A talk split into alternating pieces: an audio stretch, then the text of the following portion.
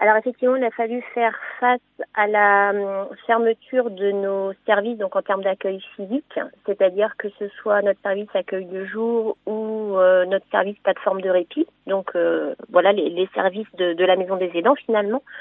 Euh, effectivement, donc avec cette cette rupture quand même, vraiment en termes de cette rupture physique, oui c'est ça. Euh, donc on a fait le choix en fait euh, de, de, mettre en place une cellule de soutien psychologique, euh, c'est-à-dire qu'on a été trois trois plantes euh, donc sur Luna Journée à destination donc des, des usagers qu'on suit habituellement. Euh, donc moi par exemple j'étais en charge de l'appel vers les familles de l'accueil, enfin qu'on accompagne habituellement via l'accueil de jour, mais également sur notre plateforme de répit, donc notamment les proches aidants. Euh, et donc deux autres euh, collègues ont plutôt été en charge d'appeler les personnes du service d'aide et d'accompagnement à domicile qui se trouvaient isolées ou fragilisées. Donc on a mis en place un guide euh, téléphonique avec, on va dire, les points de repère sur le fonctionnement quotidien, c'est-à-dire effectivement comment, qui est-ce qui passait, qui est-ce qui passait à la maison, est-ce qu'il y avait toujours un passage infirmier, le passage d'une aide à domicile, comment ils comptaient s'organiser, voilà, pour les courses, prendre, euh, aller prendre, aller chercher leur, leur traitement, leurs médicaments à la pharmacie. Euh, voilà, rappeler les gestes barrières, la notion de confinement, euh, et puis euh, avec des questions un peu plus précises concernant donc le, le public que vous avez cité, donc les malades d'Alzheimer, euh, voilà, les, les, personnes en situation de handicap et tous les troubles apparentés qui peuvent exister. C'est en, en, se, en se renseignant donc auprès des aidants, est-ce que voilà ils notaient des changements d'habitude, des changements de comportement, un peu plus d'angoisse, un peu plus de déambulation? Vous, vous, euh, avez, vous avez par exemple noté effectivement davantage de, de, de stress, par exemple, chez, chez, chez, ces personnes qui, bah, du jour au lendemain, se retrouvaient chez elles sans, sans plus en sortir et sans, sans plus venir chez vous, notamment. Oui, effectivement, parce que c'est des personnes où la pathologie crée une perte d'autonomie euh, où majoritairement on a quand même des troubles de la mémoire. Donc c'est vrai être orienté au bon moment, euh, enfin dans, dans comment dire, au bon, avec une bonne notion temporelle, c'est quelque chose qui est erroné chez eux. Donc déjà, peu importe notre compétence et notre métier, euh, et qu'on soit proche aidant ou professionnel, ce qui est essentiel, c'est euh, la notion de repère, la mise en place de repères quotidiens, c'est-à-dire fonctionner grâce à une routine. Voilà, ils sont effectivement habitués à avoir euh, une intervention à domicile, ils sont habitués à venir à l'accueil de jour, et effectivement du jour au lendemain, tout ça, ça a été supprimé. Et avec une actualité qui a quand même essentiellement tourné euh, et tourne encore, bien sûr, voilà, autour de, de l'avancée de ce virus de tout ce qu'il fallait mettre. Donc petit à petit, ils ont dû effectivement euh, ne plus pouvoir sortir de chez eux. Donc pour des personnes qui ont besoin de déambuler, c'est complexe. Et en plus, s'habituer à avoir des gens, voilà, des, des professionnels qui portaient des masques, euh, la liberté de ne plus aller venir comme euh, comme il fallait, de ne plus pouvoir sortir sur l'extérieur. Donc effectivement, ça a été ça a été complexe à appréhender pour pour eux. Oui. Alors ça, c'est la, partie des, des, des, malades, des patients. Pour, pour, pour ceux qui les aident, notamment le conjoint la plupart du temps, ça s'est passé comment? Parce qu'ils se sont un petit peu retrouvés bah, face à eux-mêmes, non? Alors face à, soi-même et en fait il a fallu euh, effectivement pour ses proches aidants euh, euh, discuter avec eux sur le fait que effectivement quand on accompagne leurs proches qui en perte d'autonomie, ils sont habitués à croiser donc différents corps de métier qui vont euh, voilà tantôt être présents pour de soutien psychologique ou faire un petit point médical ou partager des ou animer des activités pour les stimuler. Et effectivement, la aux aidants qui pouvaient pas non plus euh, revertir toutes ces casquettes parce que là, ils allaient devoir assurer du 24, euh, 24 heures sur 24 sans avoir de temps de répit. Donc ça a été quand même un, un des objectifs à travailler avec eux. Euh, et après, effectivement, ça a été compliqué de, de, de ne pas avoir ce, ces temps de répit comme ils étaient habitués chaque semaine, euh, soit parce que leurs proches venaient à l'accueil de jour, soit parce qu'une intervenante à domicile venait passer deux trois heures qui permettaient à l'aidant de voilà d'aller à une activité extérieure, par exemple. Donc euh, ce suivi euh, effectivement hebdomadaire pour euh, échanger, discuter et trouver des, des, des solutions sur comment voilà comment occuper, comment éviter de provoquer des troubles du comportement ou comment se positionner, ça a été ça a été effectivement important. Un exemple concret par exemple de choses qui, qui ont pu être mis, mises en place? Alors en fait les, les, les appels donc quotidiens euh, euh, qu'on avait donc auprès des familles, bien sûr, déclenchait derrière entre nous professionnels un relais au niveau euh, bah, des autres collègues qui côtoient, qui côtoyaient les situations, que ce soit du domicile, que ce soit euh, un échange avec ma collègue neuropsychologue, par exemple, de la consultation mémoire. pour effectivement cibler, cibler, enfin identifier ce qui devenait compliqué, cibler ces situations et du coup proposer avec l'accord de la famille des temps de répit. C'était que, bah voilà, effectivement, je, m'organise pour aller faire mes courses, mais à chaque fois, c'est vrai qu'il faut courir, je suis pas rassurée, etc.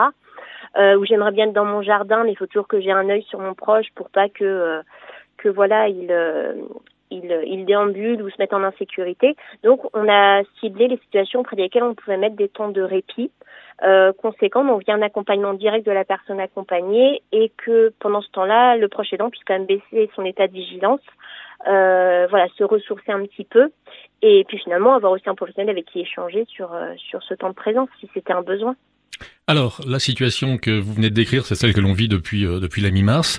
Le, le 11 mai, si tout va bien, le 11 mai, on va être optimiste, le, le 11 mai, ce sera le début du déconfinement. comment revenir à, une vie quasi normale? Comment comment arriver à, à bien gérer ce déconfinement? Qu'est-ce que vous prévoyez actuellement? Alors effectivement, quand euh, on a repassé des appels auprès des familles après le discours du 13 avril du président, euh, je dirais que la poursuite du confinement jusqu'au 11 mai n'a pas été une surprise euh, et a plutôt été bien tolérée. Ce qui a été plus complexe, c'est d'imaginer qu'après le 11 mai, euh, les services habituels qui, dont ils attendaient la réouverture, comme nous sur les dons des aidants, seraient probablement différés. Même si on est optimiste, voilà, il faut quand même imaginer qu'il y aura un différé après le 11 mai. Euh, et alors là, ça a été complexe d'imaginer que voilà, il fallait encore avoir ces, semaines d'incertitude. Donc on a fait le choix avec euh, avec la direction, avec euh, avec l'équipe, de remettre en place les professionnels de la maison des aidants côté accueil de jour ou côté plateforme pour en fait pour les familles qui le souhaitaient remettre en place des temps d'activité d'une à deux heures, une ou plusieurs fois dans la semaine, mais à domicile, donc auprès du proche que de la personne qu'on a l'habitude d'accompagner. Donc pour des activités, pour un petit peu de stimulation autour des actes de la vie quotidienne, euh, voilà, pourquoi pas effectivement accompagner sur une petite balade de 20-30 minutes, euh, voilà, selon ce qui est autorisé bien sûr, euh, mais pour ainsi euh, renouer le contact, revoir un petit peu en ces sept semaines, enfin c'est presque sept semaines, d'où en est la personne en termes d'autonomie, de capacité cognitive.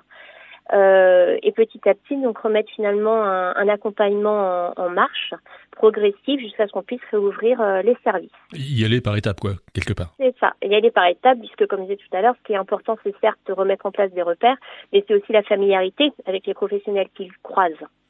Et, c'est vrai que même si voilà là on a recommencé depuis quelques jours, donc effectivement ils sont capables de restituer les professionnels, mais voilà tout ça dans un contexte qui a quand même euh, beaucoup changé euh, c'est quand même effectivement des, des, étapes, comme vous dites.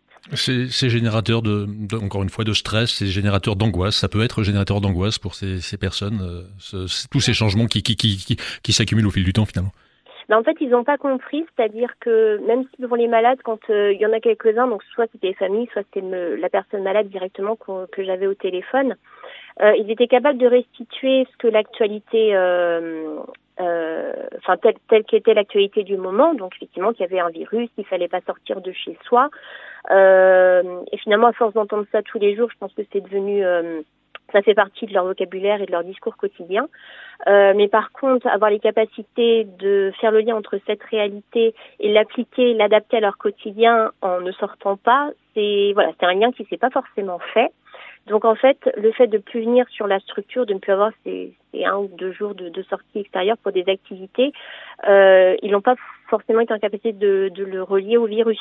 C'est mhm. soit parce qu'ils avaient plus les capacités de venir, soit parce qu'il y avait eu quelque chose effectivement de négatif qui fait que l'accès était empêché. Euh, donc ça, c'est effectivement des retours qu'on a eus. Euh, et l'autre, en fait, c'était plutôt de la déception, parce qu'ils s'imaginaient qu'on allait voir pour leur dire que le service réouvrait et qu'on allait de nouveau les accueillir.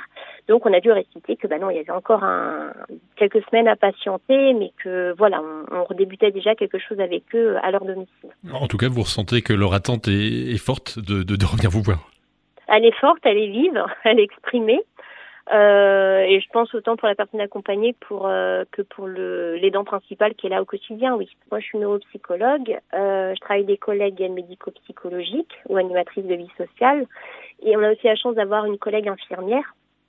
Et en fait, on s'est aperçu aussi sur, euh, bah, c'est ce qu'on disait un petit peu dans les qui était remonté par l'ARS, mais c'est que les personnes euh, aidant d'ailleurs ou personnes malades ou même personnes existantes tout à fait normalement, on cessait d'aller voir leur médecin par peur d'aller dans le cabinet médical, de, de fréquenter la salle d'attente, etc. Et euh, des fois, l'État et donc ont quasiment euh, carrément arrêté leur traitement, par exemple pour une maladie pourtant euh, voilà chronique qu'ils pouvaient avoir. Donc on fait le choix à partir de la semaine prochaine que notre collègue infirmière retourne au domicile. Donc déjà de, des personnes de, de l'accueil de jour qu'on connaît, enfin de la maison des aidants en général, euh, mais aussi des usagers qui sont rattachés uniquement au service d'aide et d'accompagnement à domicile. Euh, voilà, de qu'elle fasse des entretiens à domicile pour vraiment remettre, refaire un petit peu le point de, du côté médical. C'est-à-dire effectivement comment, voilà, ils ont, quelle a été leur qualité de sommeil pendant cette période. Euh, est-ce qu'ils ont gardé l'appétit? Est-ce qu'effectivement ils ont bien suivi leurs médicaments? Et sinon, pourquoi? Que voilà, et puis faire en fait un état des lieux euh, voilà, si vous en proposez la téléconsultation avec leur médecin traitant, euh, et aussi faire du lien, pourquoi pas, avec l'infirmière à domicile ou médecin traitant directement selon ce qui est observé. Donc c'est vrai que c'est euh, voilà, on, on, on, a beaucoup parlé aussi du maintien de l'autonomie, mais c'est vrai que ne pas négliger le côté médical, hein, ça des personnes qui euh, qui vieillissent en deçà de la maladie. Euh, voilà, c'est un, un accompagnement euh, complémentaire qu'on choisit de mettre en place à partir de la semaine prochaine. En conclusion, c'est une période difficile qui va forcément laisser des traces? Oui, c'est une période euh, inédite, effectivement, qui, je pense, bon, il va falloir parler au retour et même parler dès qu'on reprend contact avec euh, les personnes. Et malheureusement, oui, quand on sait que que c'est une maladie qui évolue constamment, euh, quand les habitudes ont changé et qu'effectivement on n'a pas forcément accompagné les, les personnes comme on peut avoir l'habitude de le faire euh, pour le contexte qui est connu, euh, oui, je pense qu'effectivement ça va laisser euh, laisser des traces des deux côtés, oui. Mm. Et pour le proche et puis pour la personne elle-même. Donc il va falloir du temps, je pense. Il va falloir du temps pour voilà pour remettre les repères en place, recréer des groupes et puis et puis voilà rejoindre les personnes bah, là où elles en seront rendues tout simplement. C'est notre travail aussi de s'adapter. Alors justement, on a beaucoup parlé des patients, des accompagnants. Peut-être un, un, mot de, de, de, vous et, de vos consoeurs euh, qui, qui, qui, êtes là. Euh, comment vous avez vécu, vous, cette période? On va estimer qu'on arrive plutôt sur la fin de cette période, on va être optimiste une fois encore. Euh, comment vous, à titre personnel, vous avez pu vivre euh, et appréhender cette période? On l'a euh, appréhendé alors comme avec un sentiment puisque je pense que pour accompagner dans un métier qui accompagne euh, des, des, personnes, voilà, il y a toujours ces relations humaines qui sont euh, au cœur de notre quotidien. Donc, je pense à un sentiment effectivement à certains points d'inutilité, hein, de dire que du jour au lendemain, on devait cesser notre accompagnement tel qu'on faisait dans notre travail quotidien. ça a été complexe. Après, on est surtout parti avec un sentiment d'appréhension pour le retour, puisque le, public qu'on accueille, enfin là, si on parle encore une fois du public, euh, euh, Alzheimer, et je pense que pour le public handicapé, on peut imaginer le même discours, euh, c'est que ça met du temps de les faire venir jusqu'à nos services, de les sensibiliser, de mettre en place encore une fois une routine, voilà, qu'ils acceptent de sortir de chez eux, de voir du monde. Et ça, donc, ça demande euh, la plupart du temps du temps pour que, que ce nouvel accompagnement se mette en place. Et là, fermé du jour au lendemain, on sait très bien qu'en quelques semaines, ça peut aussi disparaître. C'est tout un travail à refaire quelque part. C'est tout un travail à refaire. Ouais, c'est un petit peu une, euh, oui, c'est ça, c'est une reconstruction en fait hein, des, des, relations qu'on a établies. Alors il y en a où je pense que ça va, ça va reprendre très naturellement, mais on sait que pour euh, que pour d'autres, et ça a aussi à voir avec la sévérité de la maladie, il va falloir reprendre à zéro. Ouais, tout à fait. Tout à fait, en espérant qu'ils n'aient pas trop perdu en termes d'autonomie, de capacité euh, sur ces sept semaines euh, qui se seront écoulées. Podcast by Tendance Ouest.